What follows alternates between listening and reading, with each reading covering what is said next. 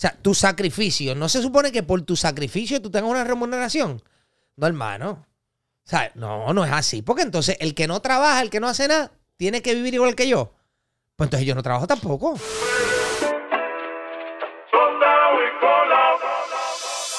Estás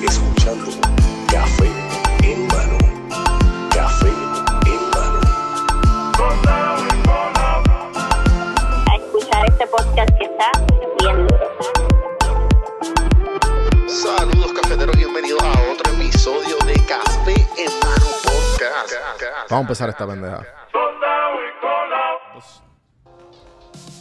Saludos, cafeteros, bienvenidos a otro episodio de Café en Mano Podcast. Episodio 456 con nada más y nada menos directamente de Puerto Rico, no de Orlando. Yo lo fui a visitar, pero estamos en la parte 2 con Javier de ¿Qué Jesús. está pasando, caballo? Ay, cabrón, qué emoción tenerte aquí en el estudio. Papi, yo, yo de verdad que estoy emocionado, cansado. Llegué hoy mismo en el avión, hice par de Agradecido. diligencias, ya estoy aquí. Ahora, tengo una duda, caballo. Zumba. Cuando yo veo el podcast de Juanvi, empieza con una canción, ¿verdad? Sí. Café, Ujú. tostado. Entonces miro para aquí atrás y dice café en mano. Ajá. Y veo esta tapa tan sola. No veo café. Y, me, agua. y me da. O sea, ¿qué está? Auspiciadores. Mira. Necesitamos un auspiciador Por de favor, café. por O sea, favor los- y gracias. Los caficultores de Puerto Rico. O sea, necesitamos un café aquí ahora ya que auspicie a Juanvi. Juanvi está lleno de auspiciadores, pero necesitamos un café porque se llama Café Colau. ¿Entiendes? ¿Qué tú quieres? ¿Anunciar tu café? Coño, pues aquí es. ¿Entiendes? Ya saben. Lo va, a anu- lo va a anunciar él en el de otro por allá. No, café, café. Hay dos o tres ahí que, Ay, que me han escrito, pero se están comiendo la mierda, cabrón. Ay, Dios mío. Ay, Dios mío. Pero nada, nada. No, no hay café, pero, pero no- no- no, la- nuestra, nuestra personalidad ya es energética. No necesitamos cafeína. Para, Para nada, para nada. Sativa, café nuevo. un café nuevo que lo cultivan. Sativa. Sativa Coffee. Claro. Eh, mano, ¿cómo se siente estar en PR? Papi, súper bien, súper bien. Sí. Este, ya tú sabes, eh, se siente como una aventura en un safari. Por los huecos, puñeta. Oye, y te vi, y te vi llegando en la jipeta. Pero si tú supieras que, que by the way, que compré el Jeep hoy. Ok. Bueno, déjame explicarte. Entré a internet, entré a la página de un dealer que me recomendaron, mano, que me, me estuvo raro porque tú sabes que. Pero bueno, tú viniste a PR o comprar un carro para llevártelo para aquí. No, no, para estar, para la semana que voy a estar aquí. Ah, ok. Nosotros, somos, lo- nosotros lo- somos así. O sea, Galín, Galín de al lado mío no tiene nada que buscar. Mira, Escucha, escucha. lo que pasa es lo siguiente, mira. eh, yo me meto a esta página del dealer y veo que en Google tiene cinco estrellas. O sea que en Google viene alguien De- por hacerte daño, te da una estrella y ya. Sí, te jode todo. Y te daña. Entonces, ver un, un, un dealer que tenga cinco estrellas y todos los comentarios buenos. Entonces hablé con un pana mío, me dice sí. Y yo vine, me metí en la página. Mm. Cuando te metes en la página, esto también me voló la cabeza. No tienes que poner el seguro social para que te aprueben. En la página. No te indagan en el crédito. Ok. O sea, que si a ti, ¿sabes que a veces si tú vas a comprar un carro y no te la aprueban, te sigue bajando la empírica en el, en el, o sea, el credit score. Te baja, te baja dos puntos cada vez que indagan. Sí, cada cierto tiempo. No, bueno, tú ¿Verdad? tienes, tú tienes una indagación al año. Exacto. Si indagas más de una vez, te sigue bajando dos puntitos, dos puntitos. Pues aquí, si indagas, y tú te metes, pa, pa, pa, y decía, me, rápido, ahí mismo, pa, estás aprobado, y ahí mismo me sonó el teléfono, porque te piden el teléfono. Obligado. Y Sí, me sí. llama el dueño, el dealer. Ajá. Mira, este saludo, tú eres Javi, sí, mira, que vimos que te interesa algo del dealer. Y yo, la gente está... Y dije, pues mira, ¿sabes qué? Voy a Puerto Rico y quiero comprarle un jeepcito amarillo que vi aquí. Pero tengo un problema. Yo, tú estás en Ponce y yo llego al aeropuerto de San Juan. Si el jeep está bueno, y voy a confiar en tu palabra, y llegamos a un buen precio, tú me llevas el jeep al aeropuerto y yo allí mismo te firmo los papeles y sigo el jeep. Y el tipo me dijo, eso está. Papi, y llegó al aeropuerto, allí mismo yo chequeé el jeep, papá, lo chequeé, está bien, está nuevo, allí mismo todos los papeles, pam, pam, me dio la licencia provisional. Claro que sí. Y yo le dije, oye, cuando llega el primer pago, ya el jeep está vendido. Porque yo le dije, mira, el negocio es este. Yo, yo te voy a dar unas pautitas, pero cuando yo me vaya, tú tú tienes que conseguirme un novio para el Jeep. Si me lo vendes el día que me voy, mejor. Pero si no, tú me vendes el Jeep y, y- y Ah. cuadramos. Ya, ya, Entonces, ya. alquilar un carro aquí me iba a costar mil y pico de pesos la semana porque los carros bien baratos no hay. Qué Y yo dije, smart, pues yo lo, yo lo compro y lo vendo. Eso, eso, eso es una de las cosas que cuando yo, cuando, cuando te conocí en persona y grabamos, que yo digo que como cuando yo te conocí fue cuando yo estaba pegando heavy. Y, y me gustó mucho de nuestra interacción, que estuvimos un día entero, que eso fue un papelón completo, que lo tienen que escuchar. Que, lo, que estuvimos casi 30 40 minutos hablando del papelón del día, ¿no? Que era que el sticker se... Bueno, un revolú. Eh, que ese, ese mindset de negocio en el... En, ¿sabes? De, de esto de ser influencer y, Claro. y, y de como que, mira, puñeta, pues vamos a ver cómo hacemos un intercambio, porque yo no voy a estar... Yo tengo la, la yo tengo, ¿cómo se llama? El, el- la moneda más, eh, una de las más... No, no, no. Cara, ahora una, mismo- Una de las más caras, no. Recuerda que somos el tercer poder. Exacto. Atención. O sea, somos el tercer poder, porque el tercer poder es la prensa, pero nosotros hacemos el trabajo. O sea, nosotros no informamos noticias, por lo menos yo no. Pero somos la publicidad. Claro. La publicidad es tan importante que el refresco más vendido en el mundo se gasta 36 centavos por lata en publicidad y le salen 4 centavos hacer el refresco. Cuando tú le compras a él la lata, le estás comprando la publicidad. O sea, la publicidad es, es lo más duro. Ajá, y la ajá. gente no lo acaba de captar. Y muchas personas piensan, no necesito anunciarme porque estoy vendiendo bien. Al revés. Al revés, exacto. Ahí es que- Al revés. Y la gente no piensa también que si yo, por ejemplo, yo vendo estas tapitas, si de cada tapita que yo venda saco el 5% para publicidad, pues ya eso va para el lado y no me duele. Ahora, ese 5% también lo descuento, no se lo voy a pagar al gobierno, lo voy a descontar de contribuciones. O sea, el comerciante que no se anuncia tiene que estar demasiado de, de- de bien ajeno y bien ignorante. Porque Claro. tú te anuncias y no te cuesta dinero porque te lo ahorras de planilla. Sabes que yo vendí medios como por dos años. Y yo vendí medios en, en una página que era como. Déjame no mencionar. No quiero. Sí, sí. vente, a- vente, venteaquicabrita.com. Sí, entonces vendí aquí cabritas, vendía papel y vendía. Entonces estaba haciendo la transición a digital. Ok. Entonces, pues yo entré en ese, en ese in- interín. Dios mío, qué Entonces, malo mi- era. mi- Que nadie creía. Es más, la misma gente del papel no creía en ti. pues yo sé. Pues Entonces- yo viví eso. Entonces yo, puñeta, yo decía, mira, este, eh, mi, mi, la mayoría de mis, de mis clientes eran pymes. O sea que, entonces yo tenía que ir a explicarle, mira, ahora mismo, esta es tu clientela, pero tú no tienes, tú no tienes un Google My Business, no tienes un website, no tienes un Facebook, no tienes, ni- no tienes nada. Nosotros nos encargamos de hacer eso. Y yo, ah, pero es que no sabe, sabe como que el miedo, rápido, rápido. La primera, la primera objeción es el miedo. Pero definitivamente eh, con el tiempo ha cambiado todo. Si ahora la, mismo, la gente se ha dado cuenta. y, la- y ahora mismo an- no era como antes que como, como estábamos hablando, creo que lo que hablamos un poco de, de, de que de- del misconception de, de que a ti, como que tú le decías a la gente, mira, este es mi trabajo también. Claro, neta". Y entonces obviamente hay gente y, y, y hay gente que no entiende todavía que, ah, mira, el, el- que también lo hablé con, con Alex Díaz, ah, el loquito ese que hace video. Pero imagínate, si Y- le pasó a y- Jerry Seinfeld en Larry King, que nos Ok. pasa a nosotros, no es nada. Por eso O sea, que nosotros estamos decía, entrando ¿Que tú en eres esto. qué? Comediante. No, no, pero en serio, en serio. ¿Qué tú Ajá, eres? ajá. Sí, comediante. Yo soy comediante. Ajá. Ok, ¿y qué tú haces? Bueno, chiste. Sí, sí. Me gano un millón de pesos por capítulo. ¿Entiendes? Y es Sí, el comediante de más dinero en el mundo al día de hoy. Aún con los David Chappelle de la vida, aún con, eh, Dios mío, el que te gusta a ti, el, el bajito chiquito, ¿cómo es que se llama? El que, el que es chiquito, este... ¿Cuál, cuál eh, Kevin Hart. Kevin Hart. Kevin Hart. O sea, aún con toda esa gente, sigue siendo Jerry Seinfeld la bestia. Sí, obligado. No, y él fue el primer, él fue, ¿verdad? Él fue el primer sitcom. Papi, 75 million people watching the last episode en la historia y me retiro. ¿Qué? O sea, 70 y- todavía al día de hoy, datos. papi, ni el Super Bowl. Tú estabas en, tú estabas en el tú estabas en la farándula de Puerto Rico para eso, ¿verdad? Sí, sí. Pues, Jerry Seinfeld y- transmitió 8 años. ¿Cómo, cómo Digo, ustedes- nueve años, perdóname, cu- nueve cuando, años. cuando tú estabas en la farándula, ¿cómo ustedes veían, ustedes veían de norte como o sea, ¿cuánto, del 1 al 10, cuánto ustedes veían de norte la televisión estadounidense o la del mundo? Sea, como que cuál era, era, era como que, mira, hay varios conceptos, vamos, tú sabes, porque tú sabes Quisiera cómo contestarte como las reinas de belleza y decirte, pues mira, mano, nosotros miramos, pero la verdad que ni lo mirábamos. Porque no había presupuesto. Ya. Ay. Jerry no, porque Jerry escribía a él y un productor y un pana de él. Pero, por ejemplo, un Saturday Night Live tiene mínimo 10 libretistas, Yo, que todos son millonarios. Y entonces, ¿cómo tú vas a competir? Sí. Aquí, por ejemplo, la gente dice, mira que este programa de comedia, que mira que este no sirve. Hermano, estamos haciendo en un país tan pequeño una maravilla sin presupuesto.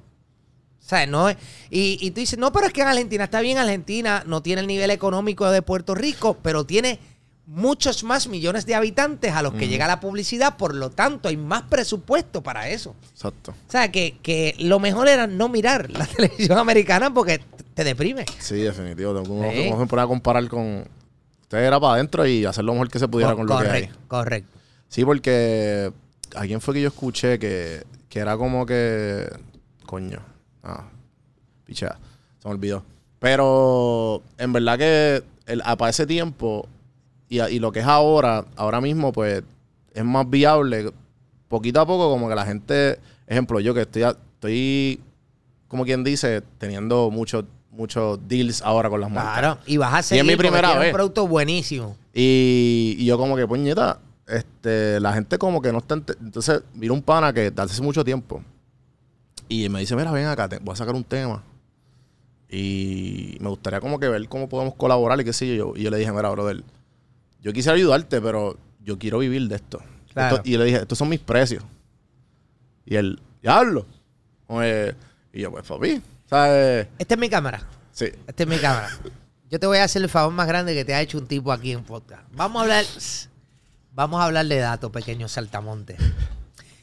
En el año 2018, YouTube le pasó por el lado de la televisión a nivel mundial. ¿Ok? Como el medio eh, de ver televisión, digamos, porque estás viendo video. Uno. Dos. En el año 2020, en un estudio serio, que utilizaron una media de 20 millones de personas. O sea, no fue que llamaron a Cuco, el hijo de Sonia, no, no. 20 millones de personas alrededor del mundo hicieron un estudio a quienes la gente le hacía más caso a la hora de comprar un producto. Los youtubers le ganaron a tu artista preferido de cine, radio o televisión. ¿Por qué? Porque la gente que están pegadísimos en televisión o en cine, cuando tú los ves anunciando algo, lo primero que tú piensas es, a él le pagan para decir eso. YouTube ha cortado la distancia entre el artista que tú ves inalcanzable, que no te lo vas a encontrar nunca en la calle, y si te lo encuentras no lo vas a poder ni saludar porque tiene 30 alrededor, Ajá. y ha cortado esa distancia entre la persona que lo ve y la persona que está haciendo el contenido. Y la persona que nos ve nos ve como, coño, ese es mi amigo. O sea, yo veo tu canal, esto, y te ven por ahí, mira, y, y se sienten como que son tus panas. Entonces, tu pana, cuando te dice, voy a ver esta película al cine, Acuérdame rápido. Tú lo por haces. Poner una pausa aquí. Mm. Acuérdame hablar de eso. Porque Sí. quiero hablar con, quiero preguntarte Entonces, de eso. ¿qué pasa? Ajá. Ahora mismo, si tú anuncias algo, le van a hacer más caso a tu anuncio que lo que le pueden hacer caso a cualquier artista de televisión en Puerto Rico. Aunque por tu mente todavía no sea eso algo creíble. Pero es así. Sí, sí, sí. Y otra cosa, mis queridos saltamontes, eh, a los comerciantes, los microinfluencers están teniendo un auge espectacular, especialmente en los Estados Unidos y España, porque el microinfluencer también eh, le, hacen demasiado de caso porque dice, mano, tiene tan poquita gente que a este tipo no le están pagando por hacer eso. Exacto. Entonces, el microinfluencer tiene también, o sea, aquí todo el mundo tiene un nicho. Todo depende de con quién tú te quieres anunciar, quién va de acuerdo a tu producto. Pero gente que me ve, un anuncio que este tipo diga por aquí, se queda en YouTube. ¿Sabes? Y para siempre. En televisión que- te anuncia, pasa 30 segundos y se fue. Y si es una integración que va dentro del programa el anuncio, te cobran más caro porque sea una integración y te cobran el talent fee, que es el fee del que lo hace. Por ejemplo, en el show de Raymond, si René Monclova dice, mira, estas habichuelas que yo como, ah, si dice que yo como, cobra aparte porque es un endoso personal. Entonces, todas esas cosas tú estás pagando versus aquí que vas a pagar muchísimo menos y le van a hacer más caso y tú vas a vender más productos que anunciándote en un medio que ya desde el 2018 perdió el terreno a nivel Definitivo. mundial. O sea, por favor, despierta. Ok, pequeño, Y, y eso, y eso es una cosa que yo también, eh, cuando me dicen, cuando me he encontrado, creo que fue una muchacha que me hizo un acercamiento que quería, estaba interesada en ser mi PR. Yo le dije, mira, perfecto, pero ahora mismo como que no tengo, ¿sabes? Ahora mismo no, no estoy interesado, pero en algún momento sí. Claro. Entonces ella me dice, no, porque yo quisiera eh, representarte para darte un show de, de televisión. Ok. Y yo como que, es que ese no es mi gol. Mi gol es vivir aquí, en YouTube, en, en- en este, en este canal precioso, con ustedes Claro. y, y con mis colegas. Porque no tengo jefe, no tengo jefe. Y, y entonces, obviamente, y puedo ganar mucho más. Papi, Y eso es lo que la gente no Casey- entiende. Y yo, bueno, bueno. Casey Neistat le dijo a Ted Turner. Casey Neistat es un youtuber, un tipo que estudió cine. Sí, papi, ese es un gran inspiración. Un, un caballo. Eh, y Ted Turner es el dueño de TNT, Turner Network Television. Ted Turner le ofreció un millón de dólares por un programa de televisión y Casey Neistat le dijo, ¿y por qué razón yo querría hacerme más pequeño? La mejor respuesta. Fue la respuesta. contestación y estamos Sí, sí. hablando de un youtuber. ¿Por qué? Porque no importa el canal de televisión, no te ven en el mundo entero.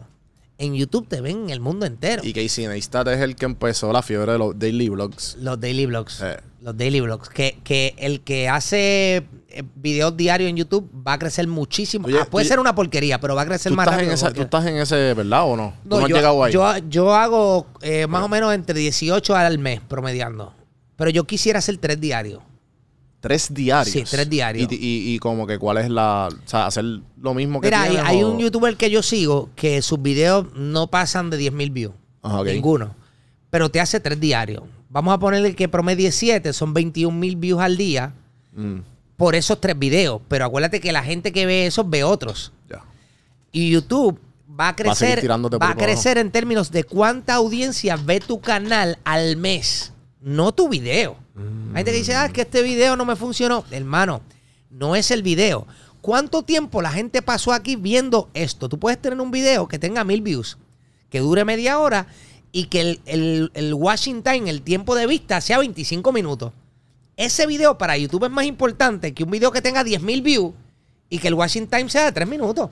Porque mantuviste a la gente ahí en el video y YouTube quiere que la gente esté en su plataforma. Y eso para ellos es más importante y va a promover ese video mucho más que un video que tú digas, ah, este video, mira para allá, se fue viral.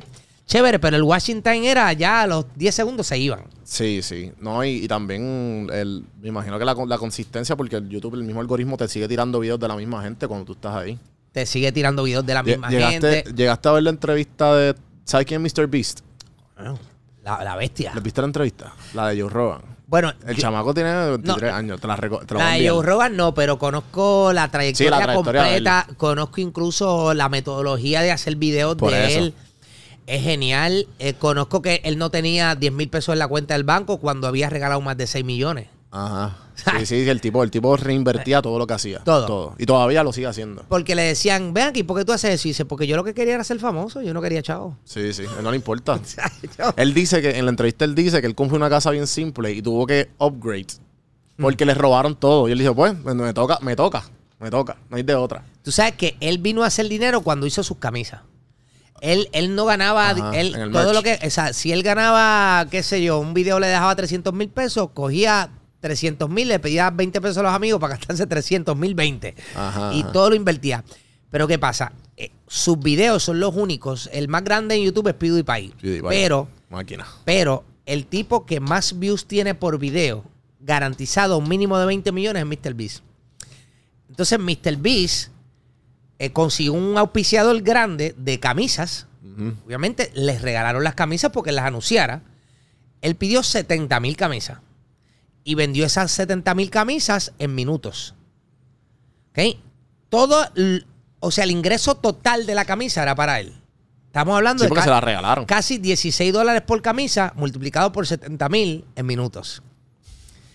Ya, Después vaya. de eso, hizo un video firmando las 70 mil camisas. Puso una caja y pero- le dieron masaje, le tuvieron que inyectar y todo porque era 70 mil y tú Sí, veías sí. las paletas de camisa él. El- la camisa número uno le escribió número uno y el que tuviera esa camisa que le llegaba a la casa, me parece que le iba a regalar un carro, qué sé yo, cuántos miles de pesos. Ajá. Ese video, filmando las camisas, le dejó casi 400 mil pesos. Más lo que se ganó con la camisa. El tipo no tiene ningún tipo de preocupación. ¿Cuál es, cuál es el, el- así como que el video más que, que tú has dicho que como que, acho que se joda, lo voy a hacer, que es bien loco, que como que tú dices que fue, que no es bien loco, pero que requiere, requiere mucho, mucho para, para que se, para que se logra, que se llegue a cabo la idea. Mira, a mí, a mí lo más que me gustaría... Como ejemplo, como lo de las Eh, camisas, ¿me entiendes? Mano, a mí lo más que me gustaría hacer en YouTube es bromas. Lo que pasa es que para hacer eso Ah, bien eso es hecho, difícil, ¿verdad? número uno, necesita por lo menos dos cámaras con un lente 70-200 que de un avión se vea claro. La calidad de audio tiene que estar en la madre. Y tercero, yo he hecho bromas en televisión. Claro, Y pero de, en de cada exacto. 20 videos sale uno bueno. Porque unos salieron malos, otros salieron brutales y la persona te dijo, no, no te voy a autorizar. Ya. Entonces, corres el riesgo de tener que montar el video. Que muchos programas de broma montaban videos porque llegaba ya casi el día del programa y todavía no tenían el programa hecho. Sí, por el, por el, por la velocidad. Entonces, ese, ese es el pro- problema, que para producir ese tipo de programa, a mí me encantaría hacerlo, pero a, a mí me da gracia la gente que te dice, mira, ¿por qué tú no haces? Y yo, ah, no, chévere, no, voy a contratar una grúa, voy a contratar un, Sí, avión, sí. un avión de la NASA ya para poderlo hacer. O sea, hay que producir cosas, hay que ser más creativo sin tener que usar el billete. Exacto. Y Y, es- que esa, esa vena, esa vena es bien difícil. Eso, de- pero de- tengo una idea que, que vengo pronto chévere con ella, que yo creo que va a ser un palo. Y no es una inversión como de dos mil y pico, tres mil pesos. Sí, que no pero de ahí puede salir un video semanal y puedo crear grandes influencers. Ya. Utilizando Ah, esa, esa, o sea, esa plataforma que voy a hacer. Puedo crear, puedo filmar nuevos artistas dentro de esa modalidad. Entonces me gusta Yo- mucho. A mí se me este, ocurrió algo así, pero. Pero se lo, y se lo comenté a. Creo que fue a Walter. Yo le dije, como que, ah, espérate.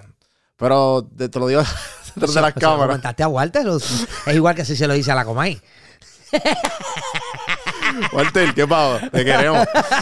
Eh, Walter, papito, sé que eso lo dijiste a todo el mundo. Está ¿eh? emocionado porque lo estamos hablando de él. Porque sé, sé que está escuchando nada más para ver si, si te mencionó. El osito peluche. Eh, entonces, pero nada, te la comento ahorita. Me, la- me lo preguntas porque, en verdad, yo dije, ya, los, eso, Javier partería con esa idea.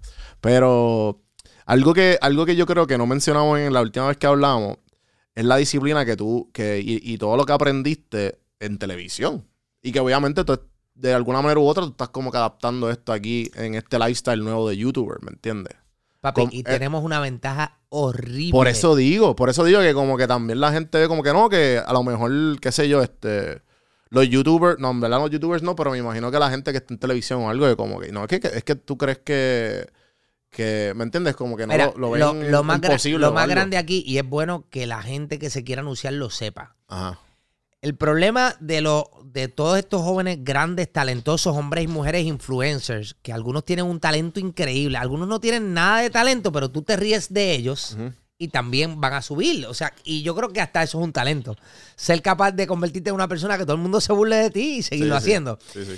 Ok, pero ellos, como no conocen el negocio de la publicidad, tú lo conoces.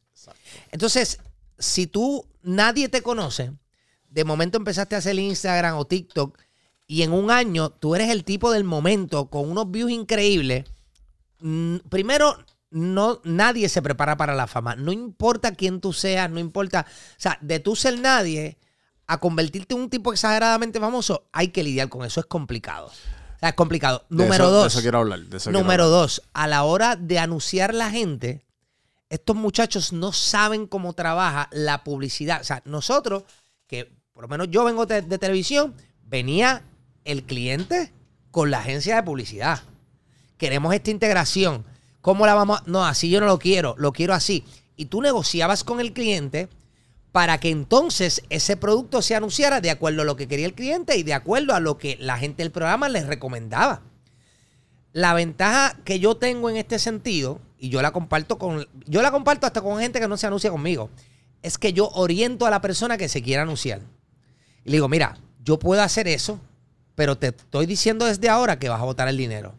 Si tú quieres anunciar eso, incluso yo mando gente a otras personas. Yo le digo, no Yo te anuncies yo conmigo me- porque yo no soy. Yo no me he tirado ese, esa oración, pero me la debería tirar. Porque, Tienes que hacerlo. y, ento- y entonces yo, porque yo he dicho, este video no va a ningún lado. Tú lo aprobaste, Sí. pero el, que, el otro que tú no te gustó, es- esto, esto se va a ir viral. Y no, que, que Yo te lo dije. Ti- Mira, tienes Pero que hacerlo esa- porque esa misma oración al la principio, al principio vas a perder negocios. Porque hay gente que dice, no, eso es lo que yo quiero y si no, ok, pues, pues no lo hagas. Pero a la larga, Sí. tú eres el tipo que tiene esa milla extra, ese conocimiento y no estás cobrando por eso. Ujú. O sea, fíjate que la agencia de publicidad le cobra al cliente por crear la campaña. Más el cliente tiene que pagar lo que vale pautarlo. Más el fee por encima de la agencia. Sí. Aquí, si ya tú tienes ese conocimiento, en el caso tuyo que trabajaste en eso, yo que vengo de televisión, yo le digo al cliente, mira, no te anuncies conmigo. A contar persona. Por- cla- a, a mí me llama gente, mira, mano, yo quiero más seguidores en Instagram. Yo le digo, estás llamando a la persona equivocada. Sí. Yo no soy el tipo que te va a anunciar para que tus seguidores suban. Ahora, si tú quieres vender eh, estas botellas, tú me llamas a mí y yo te voy a vender botellas. ¿Entiendes? O sea, yo sé qué es lo que yo hago bien y a otras cosas las envío a, compañeros influencers. Yo digo, mira, tú quieres eso, llámate a fulano que te va a funcionar. No vas a vender, pero tú quieres ver followers, pues entonces vas a tener followers. Sí, que es otra mierda más que como que la gente tiene una, una, una perspectiva bien loca del número de seguidores versus cuánto, cuánto realmente la gente te escribe, el engagement, ¿me entiendes? Que Eh, tienes que... hace caso. Sí, Eso, eso lo, lo me, me- ¿cómo te digo? Me di cuenta de eso. Porque son cosas que uno ve, pero que no te sientas a, a- a pensar en ello o internalizarlo. Pero fue Carlos Vega, que Ajá. es el que trabaja con Molusco, gran amigo mío, actor, bueno, tipo es una bestia, escritor, un caballo. Y me dijo, mira, yo me tiré esta chance de hacer una obra de teatro Ajá. con esta persona que tenía millones de seguidores y no vendió nada. Qué O horrible. sea, no fue nadie al teatro. Sí, se fue comprado. Sin embargo, China. Carlos me dice, yo tengo dos o tres gatos en mi Instagram y en mi Facebook. Y lo- Y, y yo cuando anuncio una obra mía, lo lleno. Entonces, no es cuánta gente esté viendo el contenido, es cuánta gente te hace caso. Porque hay, Sí. por ejemplo, tú ves, Sí, es que no el- quiero el- mencionar No, pero el, pero el ejemplo, pero el ejemplo, un ejemplo fácil que lo he visto por ahí y es más fácil de explicar que la gente entienda. Es un ejemplo de, qué sé yo, este, un contenido como el tuyo o el mío versus a una modelo de Instagram que solamente tiene, qué sé yo, un 500 mil seguidores. Pero no hace más nada más que enseñar su cuerpo. ¿A quién, Pues- a quién, le, van, ¿A quién le van a comprar algo si lo sacamos? No, no, ella, O sea, eh, ¿Me ella entiendes? eh, Eh, mira, aquí, aquí, por ejemplo, en Puerto Rico en televisión hay muchas figuras. O modelo. Aquí hay Sí, y hombres y mujeres. Aquí en Puerto Rico hay hombres Sí. que tienen miles y miles y miles de seguidores y no venden. Exacto. No venden. Sin embargo, te voy a mencionar gente que vende mucho. Alexandra Fuentes. Olvídate de eso. O sea, Alexandra vende. Por eso vale anunciarte con ella mucho. Puedes venir para el podcast. Eh, sí, eh, por ejemplo, la Bulbu, También. una máquina. O sea, hay gente que, que ve, que tú no te imaginas cuánto venden. Es por el, eh, es que el, ¿cómo te digo? Es como por cuánto la gente conecta con ellos. Porque es más Correcto. fácil una, ¿sabes? Tú y yo que somos comunicadores, que hablamos, y como la Alexandra Fuente y la Bulbu, que hablan y la gente se identifica con ellos. Claro. Versus una persona que siempre está modelando, pues obviamente la gente como que, ah, te, te liga, o como que, diablo, yo quiero ese cuerpo, ¿me entiendes? Una de la otra y más nada. Y, y tanto la Bulbu como Alexandra Fuente abarcan un público tan grande, porque Alexandra es, es chula, brillante, eh, muy bonita, eh, es, es espontánea, es comiquísima. Yo trabajé con Alexandra un par de veces y Alexandra es, pero bien cómica. O sea, si tú ves a Alexandra haciendo comedia, Alexandra es bien cómica. Entonces, encima de eso, tiene la nena, eh, la, la peleitas con el marido, o sea, la gente ve esta cosa de la familia, te puede salir haciendo un reel sin maquillaje, despeinada, o sea, se presenta como una persona real. Entonces, eso hace que la gente la vea como mi amiga y no como esta estrella. Si tú ves a la Bulbu, la Bulbu lo mismo te dice, papito Dios, Dios te bendiga, que te habla. Y que te manda de que vamos para la calle, gente, exacto, este es para el carajo, ¿eh? Sí. Pero la gente sabe que esa es su personalidad y a lo mejor tú pones otra mujer a hablar como la Burbu y le dicen, ah, esa mujer es una vulgar y una cafre. Sí. Pero, por ejemplo, lo dice Sonja y es cool. O lo dice Bulbu y es cool. Entonces, tú lograr eso necesitas que el público te quiera por quien tú eres. Y la Bulbo ha logrado que el público la quiera. Por eso es que la única manera que yo he visto que se puede medir eso, y una vez te interrumpa, es los comments. Claro. En los comments, más nada. claro. Si los comments hay un montón que tú ves la gente, ay Dios mío, te amo, te quiero, te mandan saludos y todo eso. En los comments. En los Correcto, comments. Porque correcto. cuando la gente que no sabe o que está empezando, es eso, ¿sabes? No, no, olvídate de los seguidores, enfócate en el cuánta gente, cuánto la gente interacciona. Contestarle a la gente. Porque es bien papi. raro que tú ves la gente, ah, sí, eso No es. le contesten a la gente, no cogen los mensajes. Mira, es tu público, es quien te está Sí, subiendo. sí, o tienes, que darle, tienes que darle cariñito. Claro, no te da tiempo a escribirle, mano, dale like para que sepan que tú lo leíste. Sí, sí. Ah, eso es importante. Entonces, algo que yo quiero saber por, por duda, y, y obviamente tú que eres un maestro Jedi en esto. Espera, espera. Producción, tráeme otra producción. Tráeme otra botella. Santi, Santi, una botellita de agua. No, no te, no te equivoques, No, papá. está- oye, oye, aquí no hay chavo, pero compraron dos botellas para mí. Beberme las dos. Y contá, y contá. Ahí está, Eh. Ah. Mano, pues, te lo juro. Yo llegué, yo llegué de ese viaje cuando, de Orlando, que, que estuve contigo, con Alex Díaz, y estuve por allá con los muchachos socialistas, Walter, Jorge, César.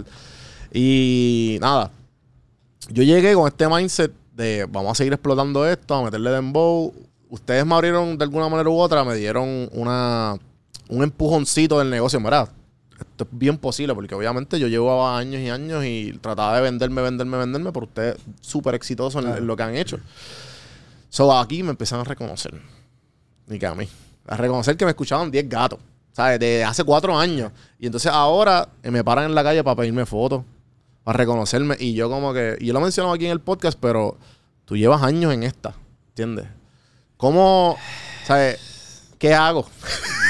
¿Qué hago, Javier? O como, cómo tú lo manejas, porque obviamente he escuchado muchas teorías. O simplemente yo trato de ser yo, pero hay veces que se pasan de medio huele bicho. Hay otros que son bien nice, hay otros que. mira. Y yo, como que, mira, estuve aquí por ti, gracias, te quiero saludar, pero me entiendes. Hay veces que yo no sé qué hacer. No, pues tú vas a hacer una sola cosa y te va a funcionar para todo en la vida. Quiere a la gente. Ok. No importa quién sea la persona. Así venga con comentarios estúpidos, así tú estés comiendo en un restaurante y venga, mira que y se ponga y tú no puedes comer porque la persona está ahí. Piensa en una cosa, ok, yo no sé quién es esta persona, no sé dónde nació, no sé cuáles son sus experiencias de vida para que esta persona sea de la manera que es. Simplemente reconoce que es un ser humano y que tiene valor como ser humano y en tu mente, o sea, yo trato de hacer eso con cada persona que yo veo, yo trato de decir, ok, yo tengo que querer a esta persona.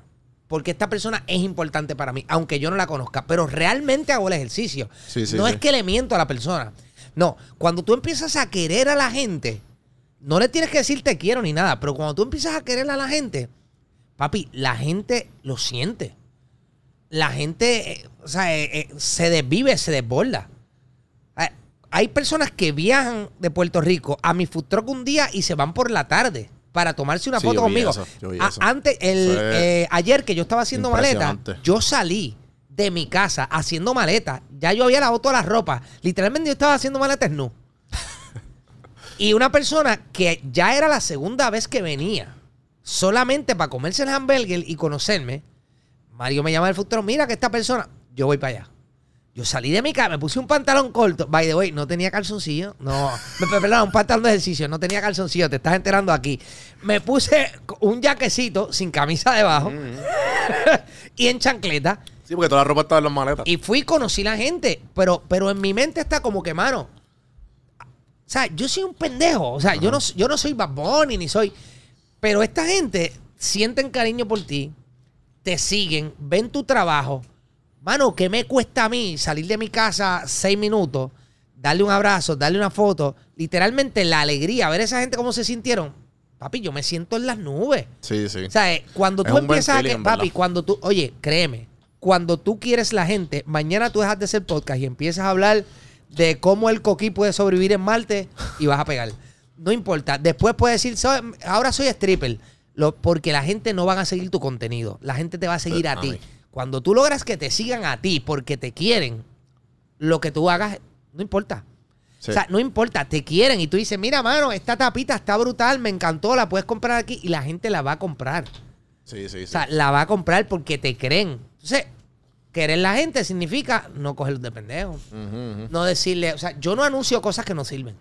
Para nada. A mí me han llamado, mira, de las criptomonedas. Estoy pensando anunciar a una persona porque tiene una escuela y de escuelas me han llamado en tres.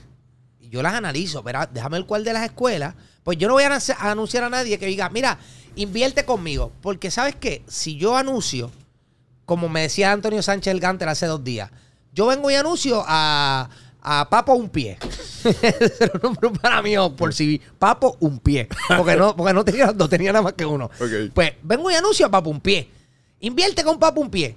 Tú vienes, inviertes ahí y pierdes todo. Yo un día estoy comiendo así en un restaurante y tú llegas y dices, mira, mano, yo te seguía y perdí la casa y perdí todo.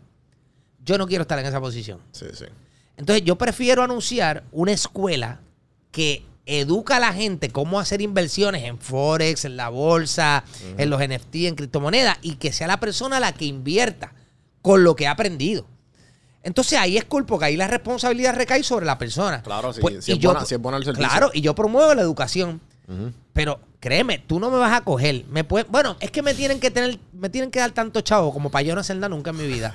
Sí, Porque sí. yo no voy a Aquí me retiré y no vuelvo a hacer No, papito, es que tú no puedes arriesgar, brother. Cada persona que le da a suscribirse a tu canal es una persona que te está dando un voto de confianza, que le gusta tu contenido. Tú engañas a esa persona, brother. Y no solamente se va a ir del canal, sino que le va a decir a todo el mundo que tú no sirves, que tú eres un tráfala, que lo engañaste. Traba- Nosotros trabajamos para la gente. Y, y aquí mucha gente piensa, yo trabajo para ser chavo, yo trabajo para estar pegado, yo trabajo... No, usted trabaja para la gente, usted trabaja para el público, de verdad. Y si, si te desenfocas de ahí, tú te jodiste. Una de las cosas que yo a mí me gusta hablar mucho es de, del estoicismo y de cómo yo pues trato de controlar, no controlar, pero saber mis emociones y que dejar que no me dominen mi vida. Y pues me lo predico porque cuando a, mí me, cambió la vida cuando reco- o reconocí eh, utilizar las herramientas en mi vida. So, muchas de las frases que uso y mucho del contenido que hago es alrededor de eso. Y los podcasts y las preguntas y whatever. Este, pero hace poco hice un, hice un podcast y es el primer podcast que hago molesto. Porque en verdad los comentarios ya que uno ignora. Mano, eh, preguntarle a Santi. Yo vine a Santi y estaba, ¿sabes? rojo. De, de- de- me desahogué. Lo pueden ver. Pero yo, yo dije, O sea, entonces eh, yo le Fue un pregunto. podcast para los haters. Entonces, a mí no, yo siempre he pichado a los haters. Y la primera vez tengo haters. Y es como que gente, ay, ese cabrón con el contenido. O, o gente que me conoce y me dice, pero ven acá, tú te sigues esa frase, tú, te la, tú la sigues. Y yo, mira esto. Entonces, fueron cosas que yo ignoraba, pero fue, fue, mira. Y yo, mira, este- y, y- y yo dije, papi, la primera vez que sentí por comentarios negativos sobre mí. Te que voy a- yo nunca, te que voy a- nunca me había hecho nada. Estás disponible para que estás dispuesto a que te cure ahora mismo para siempre. Zumba, Yandel. Mira, por mira, favor. mira, número uno. No le piche a los haters. Picheale a los haters y a los que te aman. ¿Ok? Tú le vas a dar like a todo el mundo y tú le contestas al que tú quieras. Pero sí que sepan que tú leíste. ¿Por qué le tienes que pichar tanto a los que hablan bien como a los que hablan mal? Porque cuando tú lees, papi, Juanvi, de verdad estás rompiendo y tú lees eso y le haces mucho caso, tú estás abriendo la puerta para hacerle caso al que te tire. Exacto. Y no puedes abrirle la puerta a ninguno. Acuérdate que estos son opiniones de la gente. Entonces, tú no puedes decir, me cae mejor aquel porque habló bien de mí. Esa es la opinión de él. Y aquel dice que yo no sirvo, pues esa es la opinión de él. Fantástico. Eso es lo primero. No hacerle mucho caso a ninguno de los dos. Tú enfocarte a hacer tu trabajo. Punto. Y número dos, esta es la más importante. Cuando tú empiezas a discutir, que vamos, cuando yo le contesto a un hater, es que literalmente digo, mano, no tengo nada que hacer, déjame contestarle este, porque yo sé que se va a agitar. Ya- va a estar tres horas. y- exacto. Y lo hago porque digo, "Men, voy a coger un vuelo, déjame poner el wifi del avión y déjame empezar a discutir aquí para entretener. Te lo juro, mano, para entretenerme. ¿Qué pasa? Cuando tú le contestas a los haters, y más a los haters que hacen comentarios estúpidos, y entras en el que él dijo algo y tú le contestas y que él dijo algo, tu coraje te va a llevar hacer lo mismo que está haciendo él. Él está haciendo comentarios estúpidos. ¿Entiendes? Sin sentido. Tú dices, este tipo que bruto, no entiende. Entonces, ¿qué pasa? Tú entras en la estupidez. Y cuando tú entras en la estupidez, vas a perder. Porque por experiencia él te gana. Sí, sí. Lleva siendo estúpido toda la vida. Pero es que ta- sí, porque No compitas con él. O sea, Tú no, ¿qué tú no has visto a los boxeadores, papi, no le sigas el juego a él. Tú tienes tu plan de trabajo. Si le sigues el juego a él, te jodiste. Pues entonces, no hagas lo que hace el hater y te pongas a hacer estupideces porque te va a ganar. Lleva muchos años siendo estúpido. Tiene Una maestría, un doctorado ya. ¿Entiendes? Así que esas dos reglas te van a resolver el problema. Coño, mano. Y, y- y me llegó. Y yo es que siempre, mano. Es como, creo que tú lo compartiste el otro día, Gary Vee. Tiene, tiene una. Dijo algo de eso mismo, de como de los, de los bleachers. Como que la gente te va a buchar y la gente te va a apoyar. Tú tienes que quedarte neutral. De los bleachers la mete todo el mundo. Sí. Todo el mundo la tira. Todo el la mundo es experto, Sí. todo el mundo sabe To- los Todo el mundo, todo el mundo. Todo Sí, el mundo. Bueno, pues eso, eso me ha costado, pero po- poquito a poco, pues, he podido tratar de, de controlarlo y pues obvia- se está aprendiendo todos los días. A los haters son buenos, mano. Especialmente, yo tengo uno que lleva como dos años conmigo. que Mira. todos los videos. Diablo, cabrón. Pero este, este tipo, de verdad, yo. yo Pero es que el hecho, el hecho de, que, de, que, de que ellos pasan tiempo viendo tu contenido para poner cosas negativas, yo eso es lo que a mí no me No, cuadra. papi, no, no, pero este tipo yo le he cogido cariño. Literalmente. mira, literalmente el video sale Ajá. y de los primeros comentarios es él. Y, y dislike. Con el emoji de la mierdita, otra mierda más, no lo puedo creer. Entonces te hace comentarios que tú sabes que vio el video. Yo tengo una lista, porque yo dije, mano, yo voy a hacer un video nada más que de este tipo. Y yo tengo guardado un file con sabes, todos los screenshots de los comentarios del tipo. Y por dentro dije, mano, es que si yo hago esto, el tipo va a tener que borrar todas sus cuentas porque la gente le va a caer encima. Entonces, como que me da pena. Ah. Pero literalmente, cuando abrí el negocio de hamburgers, ¡ja! Te vas a quedar. el- No, primero fue cuando compré la Land Rover. Te doy tres meses para que te quedes sin ella y sin casa. Ya verás. Vas a terminar sin nada. Sigue cogiendo fiado. Cuando abrí el negocio de hamburgers, no duras un año. Te vas a ir a la quiebra. Sigue, sigue engañando a la. Papi, todo el tiempo. De momento, por ejemplo, si al principio que abrí el negocio, yo hice un par de videos del negocio. Pasaron tres semanas y no hice video. ¿Qué pasó? Ya vas de camino a la quiebra. Veo que no comentas nada. Lo dije, falta tanto. Entonces te ponían los días. Faltan 283 días. Qué no llegas a un año. Te vas a ir a la quiebra. Papi, todo el tiempo. Y yo dije, yo le cogí tanto cariño. A veces le escribo. A veces le escribo y le pongo, hermano, saludos, espero que estés bien. Necesito que sigas deseándome lo peor porque por alguna razón funciona al, al revés. Sea, no te quites. No te quites, que gracias Ya, a ti ya. estoy aquí, papá. Que, papi, yo leo, yo leo un video y leo comentarios y no está él. Y te juro que hay un vacío en mi corazón. Sí, como el. como- como- ¿Cuál fue el video tuyo que se fue bien a lo loco? Bueno, tú, tú hiciste dos. Tú has, ido- tú has hecho los últimos, los últimos meses y semanas, has hecho un par de reels que se han Sí, ido sí. a fuego. Pero el que más que me gustó a mí y que yo dije, es que es fucking verdad, puñeta, la gente que le importa a ti, el de la- el que estaba echando gasolina. Ah, sí, que la gente, la gente, ah, que ahora eres un come mierda. Sí, sí. Y no eres humilde. Míralo. Ah, tengo que andar jodido. No, tengo que andar en una patineta vieja. Porque para caerte bien a ti. Diga, ay, qué humilde. Hermano, no confunda la mierda con la pomada. Ni el culo con la Navidad. No tiene nada que ver. Tú puedes ser el tipo más humilde del mundo y tener millones de pesos. Ajá. O sea, eh, no es restregarle a la gente. Entonces, se supone que tú trabajes, te sacrifiques más que los demás, eh, estés enfocado, eh, eh, quites tiempo que puedes compartir con tus panas o con tu familia para progresar. Entonces, progrese. ¿Y qué haces entonces? Ajá. ¿Vive esto jodido? O sea, tu sacrificio. ¿No se supone que por tu sacrificio tú tengas una remuneración? No, hermano. O sea, no, no es así. Porque entonces el que no trabaja, el que no hace nada, tiene que vivir igual que yo. Pues entonces yo no trabajo tampoco. Sí, sí. No, cada persona tiene que vivir de acuerdo a, a lo que o sea, a lo que produce con su trabajo. Entonces la gente dice, ah, pero aquel trabaja poquito y gana mucho. Coño, pero ¿cuánto tiempo estuvo pensando? O sea, las personas tienen que entender. Y yo, va a haber gente que se moleste. Cuando me compré relojes se molestaron. Cuando me compré esta cadena, que, mira, me compré esta cadena con esta pulsera. ¡Ah! A- ahora olvídate que se está gastando en oro. ¿Sabes qué? Yo no trabajo para ti. Porque tú vas a ser un mediocre toda la vida. A menos que alguien te ilumine. Que venga algún, bueno, algún amigo no, porque tus amigos usualmente son mediocres igual que tú. Porque cuando tienes amigos que no son mediocres, se te van del lado. Yo trabajo, ahora salte tú. Ok, ahora para ti. Yo trabajo para ti. ¿Sabes por qué? Porque tú te inspiras. Y tú dices, mano, este tipo estaba bien jodido. Dos veces en su vida lo perdió todo. Vivía y dormía en el piso. No tenía televisor en su casa. Perdió toda su familia. Cayó en una depresión. Se jodió.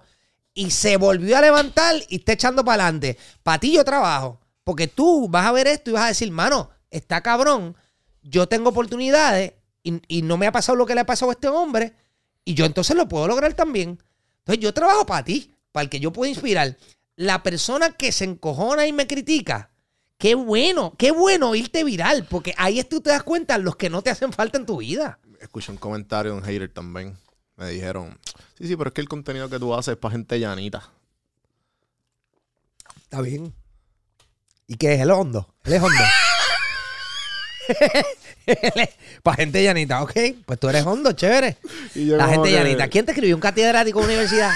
Para gente llanita. Uh, llanita. El diccionario, llanita, caramba. Sí, sí, sí. Nada más con ese comentario. Ah, sí. No hay aceite en la lámpara. Puñeta, ¿cuánto llevamos, Santi? Esto. 45. Ya Ok, está. va- vamos a. No, hay que educarse, rápido, papi, hay que educarse. La otra cosa, tú sabes que yo digo a la gente que vaya al gym. Este es otro hater. y hay un cabrón Ah, que se pasa comentando como que. Ya no, porque ya estoy. yo te, de- co- te yo corrijo. de- de- Es- ese no es cabrón. Porque para ser cabrón necesitas una mujer que te pegue cuerno y ese ni siquiera ha conseguido una mujer. Sí, sí, está, está- está enfocado, está enfocado en lo que yo posteo. Exacto, ese está solo. Eh. Ese es un cabrón en potencia. Dice, dice. Bueno, dijo ya no, porque tú sabes. eh, en febrero yo paré de beber. Ahora estoy. He bebido desde febrero acá he bebido tres veces. Ah, ¿de verdad te quitaste la vida? Sí. Caballo, puñito, cannabis. Y obligado. Y. para todo. Y en verdad que las veces que yo dije que digo que voy a beber es como que tiene que ser, papi, la, la, la boda de uno de mis mejores, ¿me entiendes? O sea que vas a celebrar algo bien brutal haciéndote daño. Exacto. Todavía, todavía estoy en ese love and hate. Mira cómo, Pero- mira cómo está riendo. producción, producción riéndose. sí. O Pero sea, es verdad, pero es verdad. Y, y, y la cuestión es que me siento tan bien en estos últimos meses. Como Mm. que está, yo estoy ahora mismo en la mejor versión de mí. Y, y sigo, y sigo creciendo todos los días. Pero al principio, cuando yo empezaba a decir al gym, yo decía como, mira, este, vete para el gym. Yo tenía mis libritas de más. O sea, ya yo no estaba rayado ni nada. Por eso es que voy. Exacto. Entonces, entonces la cuestión es como que mira este cabrón. Este cabrón que no está. te- se nota que a lo que vas a chapucear y, y mandándonos a nosotros. Y yo, yo dije, yo acepto ese comentario. Está más lleno que si el concierto. Si estás, tú Mira, si estás como Javier de Jesús, Mira, ¿me está más lleno que el concierto Yankee y Gran Bison. y criticándote a ti. Sí, porque es que son Entonces, así. Sí, no. Entonces cuando veo, es como que este, estos flacos que no tienen nada de definición. Y yo, cabrón. Parece un gancho de ropa. Un pego sí. culebra. Sí, sí, sí. Y yo, chico, pero porque tú, si yo diría que, no sé, whatever. Pero me da mucha gracia porque, como tú dices, una, una de las cosas que a mí me gusta mucho tu contenido y me, y me identifico mucho contigo y me inspira es porque yo he estado ahí. Yo he estado jodido y, y cuando yo hablo y la gente se inspira, eso es lo, lo- yo siento que yo tengo un, un- un llamado y que y soy bueno en, en eso, en que la gente como que coño, eh, gracias por lo que dijiste lo que hiciste y, y en verdad que y yo no estoy aquí para hacerle mal a nadie. Yo estoy aquí para lo, al revés. Yo estoy aquí para darte el contenido de toda la mierda de contenido que tú sigues, de ser ese, de ser ese rayito de luz. Yo estoy aquí para los llanitos. Exacto, puñeta. Estoy para los llanitos. Tu contenido es llanito, chévere. ¿Qué haces tú aquí, hondito? Esto es de seis pies para arriba, papá. Eh, Sí, pero, pero, papi, es, que mira, en la medida que tú progresas en cualquier cosa, en las redes sociales, o sea, mano, general. tú tienes una responsabilidad, brother, y es, es tratar, no es darle las cosas a la gente en la mano. Pero, mano, un consejo. Ahora, tú, antes de empezar, yo no llamé a un tipo ahí y decirle, mira, mano, vete con Sí, sí. fulano, oriéntate. Porque, coño, si tú has pasado por eso y puedes ayudar a los demás, mano, eso es una forma de remunerar por todo lo que estás logrando. Es tu tiempo. Estás dándole lo más valioso que tienes a una persona para darle un consejo. Porque los chavos, tú le puedes dar chavo y tú puedes ganar más chavo. Pero tú le das de tu tiempo a alguien y ese tiempo no vira para atrás. Obligado. Así que no vuelvas a celebrar bodas bebiendo. Porque es como que, mía, mano, un evento es como que, caballo, me pegué en la loto, vamos a beber hasta que se me rompa el hígado y me muera. ¡Eh! O sea, no, no. ¿Entiendes? O sea, si pasan cosas buenas, más Eh, razón para no beber. Hacho, mano, y, me, y me llegó un mensaje de, de un muchacho que, que se identificó con yo hice un video de por qué dejé de beber y, lo- y cuántos días llevaba. ¿Por qué qué dejaste de beber? Porque yo tengo. Yo tengo como que. Mi papá fue alcohólico. Mm. O sea que mi papá se alcohólico y yo tenía esa... Pero él, él vive o no vive. No, él, él falleció, él falleció. Y yo siempre tuve, siempre he tenido desde chamaco de, de ah, estoy bebiendo, pues algún momento ser igual que él. Puede pasar, Y- puede pasar. Hay- entonces- hay, hay, tendencias Hay ten- genéticas. Por eso y, y eso me lo dice mami desde ese chamaquito, ah, tú vas a ser como tu papá porque lo del alcoholismo se hereda y que yo no sé qué carajo. Y toda esa mierda se me quedaba atrás. Ahí tú le dices, mami, ven acá, ¿tú consideras que tú eres una buena mujer? Sí. ¿Fuiste una buena esposa? Sí. Coño, pues el alcoholismo no le funcionó tan mal a papi, porque te consiguió a ti. Mami, ¿escuchaste? Ah, si yo voy Te a ser como papi, significa que yo voy a conseguir una mujer como tú. Eh. Se va a quedar, bueno, y, y nada, mano, como que llegué a los 30 y me dio una crisis de, de mortalidad bien cabrona. Y yo dije, puñeta, yo estoy bebiendo tres y cuatro veces a la semana. No, no. Y, y entonces yo, yo, yo, yo estoy, yo de- desarrollé una disciplina tan y tan grande cuando me mudé de Puerto Rico para Atlanta, que yo bebía una vez al mes, cuando podía. Gran parte también era porque beber en Estados Unidos no es lo mismo que tú ir a- al meadito que está en la esquina allí, que Ah, no, claro, ¿sabes? Pero- un peso versus ocho pesos. Pero bebías, Y- cuando bebías cuatro veces a semana, ¿bebías en jangueo, Jangueo. o también podías beber en tu casa viendo Netflix? Eh, las dos, pero casi Tienes un siempre. problema. Pero. Porque beber solo es de alcohólico. Sí, sí, sí. Yo me Tú bebes con pana. eso. No puedes beber solo. Pero, pero eran más por jangueos, porque. o si, porque eso, eso, esa mala costumbre de beber solo fue en la pandemia. Ok. Sacho, que yo tenía un liquor store en la esquina en Atlanta que uno te tiraba de un venezolano. y los venezolanos, ¡Boricua! Y otra vez aquí. Yo, yo sabía lo que me gustaba y todo. Pero, pero nada, me vi, me vi en, una, en una, unos patrones malos. Entonces yo dije, llegué a los 30. Este, y fue como que ya, ya voy a parar. Ya, yo dije, en los 30 es mi límite. Aquí, aquí llegué. Y después de ahí, como que lo cogí, no bebí por, por 36 días. Y después de ahí eh, bebí en un concierto. La pasé horrible. No me arrepentí porque dije contra, llegué a 34, que eso para mí es un récord. Y después de ahí, como que ya no tengo la necesidad de beber. Como que si bebo, es como, ah, mira, qué rico el coctelito, Sí, mano, ya, ya. chévere. Y, Una y como copita de vino y vamos. y como que, y de momento me ves a mí bebiendo agua después de una cerveza o dos. ¿Cuánto estás ahorrando? Mano, un dineral. Un dineral. Pero dineral y de que ahora mismo yo rebajé 20 libras. Compraste este estudio con dejarle de beber. Escucha, Cuando, escucha, Walter. cuando bebía grababa con el celular. Sí, sí. todo esto, todo esto fue, fue desde febrero para acá. Eh, y, mano, este, en verdad fue de las mejores decisiones de mi vida. Entonces me llegó un mensaje de un muchacho que estaba, eh, puñeta, la próxima, es más, te voy a dar con un episodio completo porque me envió un parrafote cabrón de que él estaba a punto en la super mala, de que él decía, mira, yo era en el colegio, estaba viendo todos los días. Entonces estaba a punto, llevaba, me dijo, llevo, llevaba siete días, cuatro días y me estaba picando la vena para beber. Y mi hermano, mi amigo, me envió tu video. Llevo 87 días sin beber. Papi, pues, hermano, ahí tú ves el cambio que tú puedes hacer la gente. Eso a mí me, Para eso esa a mí me gente que tú tan- trabajas. Yo dice, anda para Claro. el carajo. O sea, eh, ese es uno de los mensajes más que me, ha, yo- me me ha tocado de que, de que, wow, Y te van a llegar suicidas. felicidades, Te van cabrón. a llegar suicidas. Me llegó uno en TikTok. Tacho, yo he tenido por dos un o tres, video. papi, ha sido. Sí, sí. Y te- cuando vivía en, en la Pero es última casa que yo no- tuve en pero Puerto no, Rico. No, no lo digo porque no sabía si era.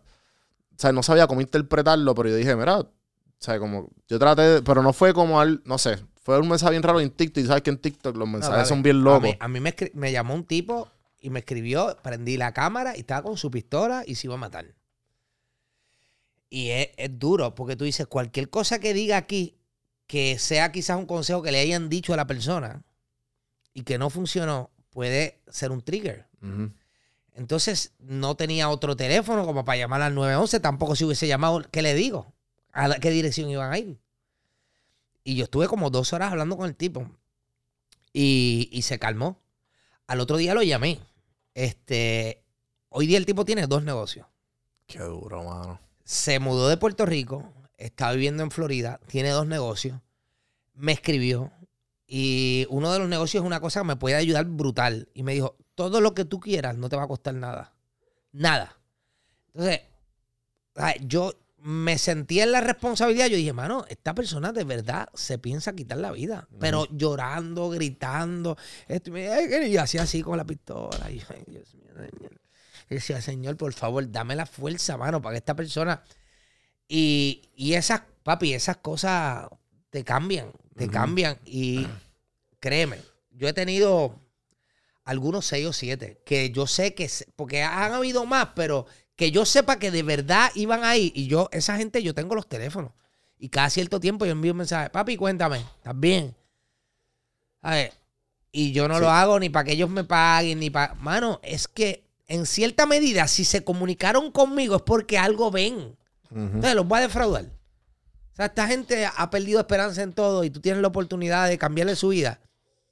O sea, eh, papi, hay que ver, hay que querer la gente, mano. Hay De- que quererla. Sí, sí, de- como que una de las cosas que yo aprendí en estos últimos meses, con todo lo que ha pasado bueno y, y Ujú. todas las bendiciones, es como que el, el- el- el valor de la palabra que uno tiene. Porque uno, ¿sabes? Uno como que, uno como que, sí, sí, le- vale, pero es eso, como que, y obviamente el poder que uno que, que tenemos para, para inspirar a la gente y como que de hacerle el bien a la gente. Correcto. Porque hay gente que hay veces que yo como que, que, ejemplo, yo que doy mucha consultoría de podcast y gente está empezando, yo, yo tú no menciono esto. O sea, o no, ¿me entiendes? Como que Claro. o no te vayas por ahí porque te puede afectar eso de aquí a perder tiempo. Y son, o si no, tú no sabes que, la, ese ejemplo, eh, ¿cómo pongo esto? Eh, si es un comerciante y entonces está ahí y está mencionando X cosas, tú, te, tú quieres que te vean de X manera. Porque tu negocio no es tu cara. Tu negocio no es, tu negocio es tu negocio. No eres tú. Cuando, ¿Me entiendes? Cuando no son, no, no- no son gente como nosotros que está viviendo de alguna manera u otra de los medios. Eh, mira, tú tienes que aguantar lo que. Porque tú no sabes lo que. Quién, cómo, cómo, cómo le pueda chocar a, a alguien, ¿me entiendes? Pero, mano, Javier, gracias. Este, esto fue otro mega fucking episodio. Me gusta, me gusta se lo pongan a Juan, me digo, vamos por hablar con él aquí. Y ori- Eh, orientamos a los saltamontes. También, mano, me A, siento. a los haters, no nos dejen haters, por favor. por favor. No ahora, ahora quiero. Es más, escriban ahí. Sigan escribiendo, sigan. Cada vez que ustedes hacen así, mira, y le dan ese teclado ahí con toda la intención de hacernos daño y molestarnos, las plataformas nos ayudan. Porque Claro. eso se llama que tu video creó que Una hubiese una interacción y una reacción. Así que, por favor, escriban, odiennos con todo su corazón. No importa, nosotros le damos amor. Dios los Y bendiga. mira, como decía Walter Mercado, amor. Y ahí lo podemos acabar, Javier. ¿Qué, qué quieres? Tírate ahí las pautas que, Papi, yo hacer. me imagino que ahora, después de esto entrar, que ya esto está editado, pues producción está ahí ponchando cámara y todo, le van a añadir mi canal de YouTube, le van a añadir mi Instagram 300 veces en PNG, una cosa bien, porque estamos en, café, estamos en café, o sea, No. ca- café en mano, ¿entiendes? No, el otro podcast allá de la esquina. Café. no, va a ser allá el poca de, de Panchito que está ahí en, al lado de Santa Rosa. En un, no. Oye, eh, no, mano, siempre es un placer estar aquí. Eh, bueno, a estar contigo en, en un podcast. Me encanta lo que haces. Tienes, Gracias. tienes tu esquina. Mano, no cambies. Siempre hay una tentación, especialmente que me estabas diciendo, Javier, mira, notan unos cambios en YouTube. No cambies tu estilo. ¿Por qué? Porque la gente que te siga te van a seguir de verdad porque le gusta lo que haces. Cuando empiezas a tratar de hacer otras cosas que le funcionan a otras personas, dejas de ser tú, brother, y créeme que, que te pasa factura. Tu engagement baja, puedes subir en followers, pero tu engagement baja, la gente puede percibir que no es real. Tienes que ser tú mismo. ¿Cuánta gente ha intentado hacer lo que hacía Gilito? Piensan que, ah, pues hablo malo y esto. Papi, no es así. O sea, Gilito era así. Sí, sí, sí. Entonces, si tú intentas hacer eso, no te va a quedar a menos que tú seas así. Sí, este. Eh, sé real, ¿entiendes? Y mantente en lo tuyo. En el libro de 50 Cent, creo que él lo menciona. Él dice como que hay unos artistas que después de decirle X cantidad de años, tú te vas dando cuenta que hay unos artistas que empezaron, ¡pah! catapultaron bien cabrón, y después de los años te, te diste cuenta que de momento no hicieron nada porque la gente se dio cuenta de como que, mira, este tipo no era el tipo que pensaba que, que era. MC Hammer. En C. Hammer fue. MC Oh. Hammer, no, no, pero, pero Aparte, fue uno. MC Hammer fue el primer artista rapero en lograr eh, vender, creo que fueron 5 Ah, millones de, copias de su. Exacto. Can't Touch This. Y él fue una cosa, pero papi, y lo intentó muchas veces porque él cantaba música cristiana. Ah, ¿verdad? Lo intentó No muchas veces y no funcionaba. Después que él pegó, pero que eso fue una cosa asquerosísima, pero una cosa, o sea, Yo mira la historia de MC Hammer y tú vas a ver lo que él tenía, las casas, los carros, la- tú decías, era rayo, él tenía más de dos, dos mil empleados Ujú. y casi todos eran panas de él, que él dijo, mano, quiero, está pelado, déjame darle trabajo. O sea, este tipo fue allá hasta perderlo todo. Ahora es pastor. Pero ¿sabes cuál fue su error más grande? Después de que estuvo ahí arriba, cuando saca un disco, después de ese disco de Can't Touch This, vendió como dos millones de copias menos, pero era un montón como quiera. Ahí es que viene el boom de lo que es eh, NWA, lo que, que no sé si vieron la película de NWA, este, brutal. Eh, est- esta cepa de raperos de gangster, Tupac, Ajá. NWA, Big Pom, o sea, y vienen estos raperos que eran calle. Sí, sí, Y en- calle real. Y cuando esos tipos salen, muchos de ellos, eh, uno de ellos fue, mm, ay, Ah, Eminem Dr. fue uno. Dr. Dre, ¿verdad? Fueron personas que se vacilaran, o sea, le decían, nosotros no tenemos el martillo como el Hammer. que de hecho le ponen Hammer por un pelotero, porque MC Hammer jugaba pelota. Y se Ah. parecía mucho a un pelotero que tenía un apellido a Hammer algo. Y le ponen MC Hammer porque se parecía a él. Qué cojones. ¿Qué pasa? Cuando salen esos raperos y empiezan a bullearse, porque ese rap de esa época era tiraera dura de verdad. ¿Qué hizo MC Hammer? Dejó de ser MC Hammer, sacó un disco vestido de otra forma, con cadena y era el más Gaster. Papi, se dio una escocota. Todo el mundo, papi, que tú Gantel, si tú eres un loquito, que Gantel tú, papi, todo. Entonces imagínate ese boom de raperos fuertes que eran de calle de verdad, que Sí, estaba sí, sí, Ice. Cube, esos tipos eran tipos que, eh, Ice-T, esos tipos eran duros Aquí- de la calle. a- Aquí de haber dos o tres. O sea, eh, sí, ha, ha habido dos o tres. Pero papi, entonces cuando él quiso hacer eso, ahí se le cayó todo y más nunca despegó y perdió todo. Porque dijeron, papi, pero calle tu hello. Él quiso hacer el Man Gangster.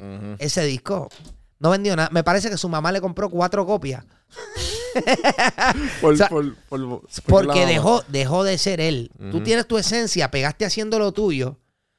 Incluso hasta de cuando salió Ganderstein, ¿te acuerdas de Eh, Ganderstein? Ajá. llamó en Hammer para hacer un featuring. Hicieron un featuring porque en Hammer bailaba brutal. Ajá. Pero ni eso, lo des- nada despegó en Hammer. No, me imagino. Na- bueno, ya no canta. Ahora. no, o sea, oye, ah, carajo, na- ya ah, nadie sabe. Santi, ¿tú sabes quién es Sí. Hammer? Sí, Él, él hace, él hace alguna que otra presentación, pero. Papi, no. Y es eso, cometió ese error. Él se olvidó de quién él era. Lo que él hacía estaba brutal. En Hammer viene a ser como un Sammy Davis Jr. Por eso es que, que- coño, yo espero que sepa Pero, quién era Sammy Davis Jr. El Dime pelotero. que sí. No. Espérate, espérate. Sammy, espérate. ok, ok. De Rap Pack, Sammy Davis Jr., Frank Sinatra, sí, sí, Sammy sí, Davis Jr. Sammy Davis bailaba, hacía comedia y era como un, un tipo, un espectáculo completo. MC Hammer bailaba de una manera que la, la gente decía, ¿qué es esto? Y cantaba y decía, y eso era él. Entonces dejó eso para hacer el... eh, papi, te jodiste. Jodiste. Ese no eres tú. A mí me han dicho en el camino, en los últimos meses, diría yo, como que, ah, te está yendo bien por acá, pero esto como que no está... Y yo como, es que eso no va a parar nunca. ¿Sabes? Como que yo creo que tú no entiendes, como que esto no va, eso no va a parar nunca. ¿Sabes? Y yo como que, cabrón, o sea, esos comentarios como que, chicos, ¿para qué?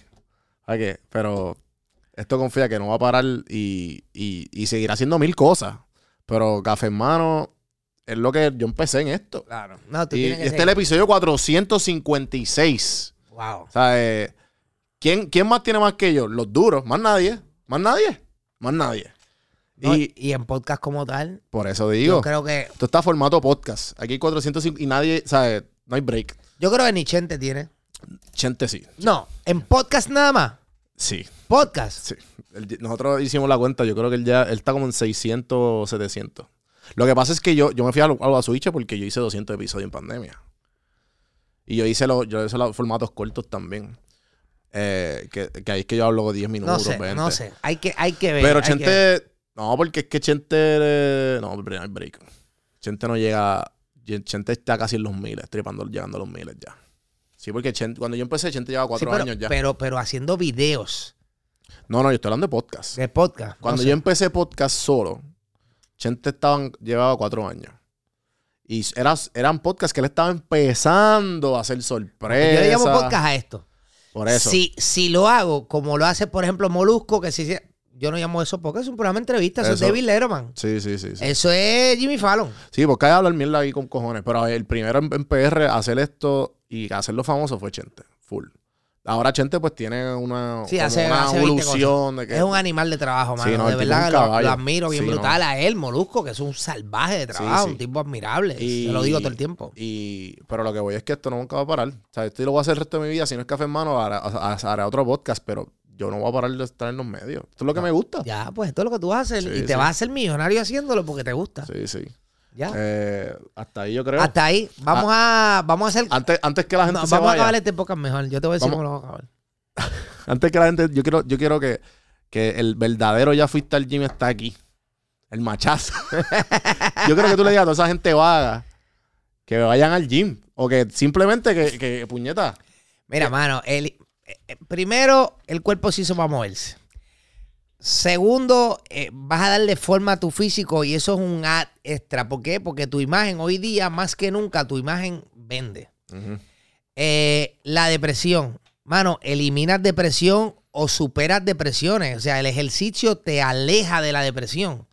Todo funciona mejor haciendo ejercicio. Cualquiera que sea. Yo, yo, yo estaba hablando con Santi el otro día de que yo quiero hacer, tengo en mente hacer un reel de, de cómo, de, de como que decir a la gente una de las razones más grandes, sin tú tener que decir absolutamente nada. Tú entras al cuarto, una persona como tú, ejemplo, automáticamente la gente sabe que tú eres una persona disciplinada sin conocerte y no saben quién tú eres por el cuerpo que tú tienes. Sí, es Eso, eso es una tarjeta, una representación. No es que te bien, que obviamente sí, pero es como que no, yo soy disciplinado porque mírame. Claro. Ya No, automáticamente. y por ejemplo, en- en- cuando era mucho más joven, yo me disfrutaba el, el- el espejo en el techo de los moteles más que los demás. Ahí sí lo podemos acabar, puñeta. Mira, te voy a decir cómo vamos a acabar. Vamos a verlo, ¿Quieres, quieres saber cómo lo vamos a acabar? Sí, zumba, zumba. Bueno. ¿Qué, pasa- ¿Qué está pasando aquí? ¿Qué está pasando? Qué cabrón. Y yo, pues, y yo, y yo aquí esperando. Gente, gracias por escuchar. Eh, acuérdense de suscribirse, hacer todo lo bonito. Gracias Javier, Santi detrás de las cámaras, socializa. Y seguimos.